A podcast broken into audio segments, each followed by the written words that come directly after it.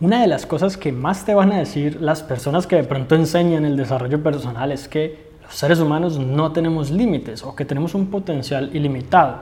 Y si bien esto es cierto, hasta cierto punto, el día de hoy quiero contarte cuáles son realmente nuestros límites como seres humanos, que puede parecer un poco obvio, pero muchas veces los pasamos por alto, y cómo descubrirlos, de manera que tú sepas exactamente qué eres capaz de lograr y puedas enfocarte en otras cosas que quizás no están del lado de tus límites y tienen mucho más potencial para que tú logres el éxito en la vida.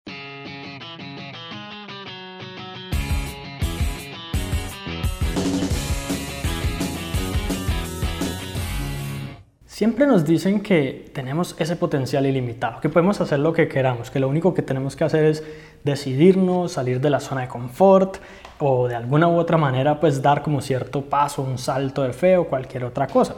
Cuando a una persona de pronto le hablan de límites, de cuáles son tus restricciones, de cuáles son tus limitaciones actuales, de qué cosas te impiden realmente lograr lo que quieres, hay personas que pronto dicen, nada, yo todo lo puedo, nada es imposible, etcétera.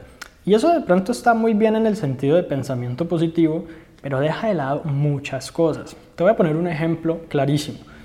La personalidad, eh, según la psicología, se desarrolla principalmente en los primeros cinco años de vida. Y cuando hablamos de esa personalidad, de ese carácter, de esos rasgos que definen a la persona, hablamos de cosas que difícilmente, difícilmente se pueden cambiar en el tiempo.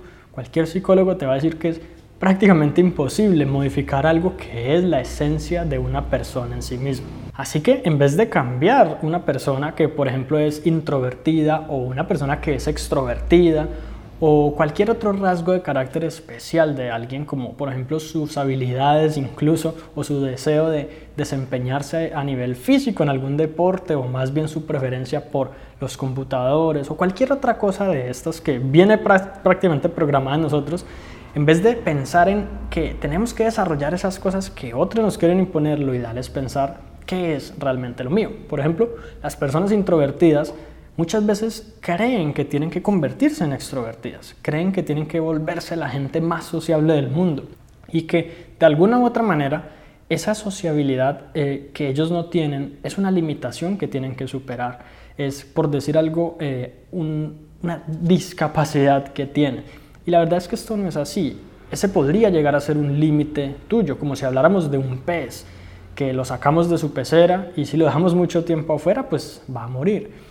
Eh, esa em, pecera no es una zona de confort, no es una zona de comodidad de, de la cual el pez no quiera salir. Y si, por ejemplo, el pez quisiera de alguna u otra manera superar sus límites y llegar a alcanzar ese máximo potencial, no podría salir de, el agua, por lo menos. Podría quizás pasar a otras peceras, podría crecer su propia pecera de alguna manera u otra, o tendría incluso el mar, que es muchísimo más grande en alcances para sí mismo, pero no podría dejar el agua.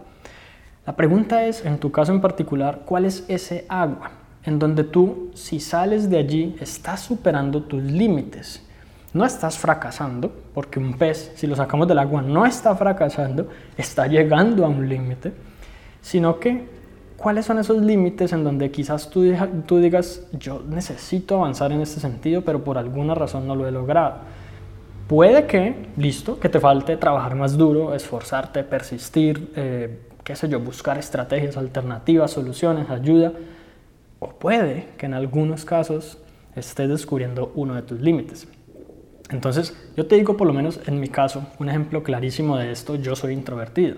De pronto no se nota mucho aquí ante la cámara, pero pues literalmente le estoy hablando a una cámara. Si yo tengo que hablarle a muchas personas, yo siento algo dentro de mí que como que me impide hacerlo. De pronto utilizo algo de técnicas o cosas raras para justamente lograr hablar en público y esto, pero yo te digo, yo recupero mi energía estando solo, eh, estando con un grupo más selecto de personas. Así que yo no tengo la presión de tener que ser la persona más sociable del mundo porque ese es uno de mis límites y esto lo descubrí luego de años y años de autoanálisis, de incluso de terapias. Entonces, quería decirte esto y quería pronto abrirme un poco contigo porque muchas veces nos sentimos forzados a superar ciertas cosas que no nos estamos dando cuenta de si son superables o no.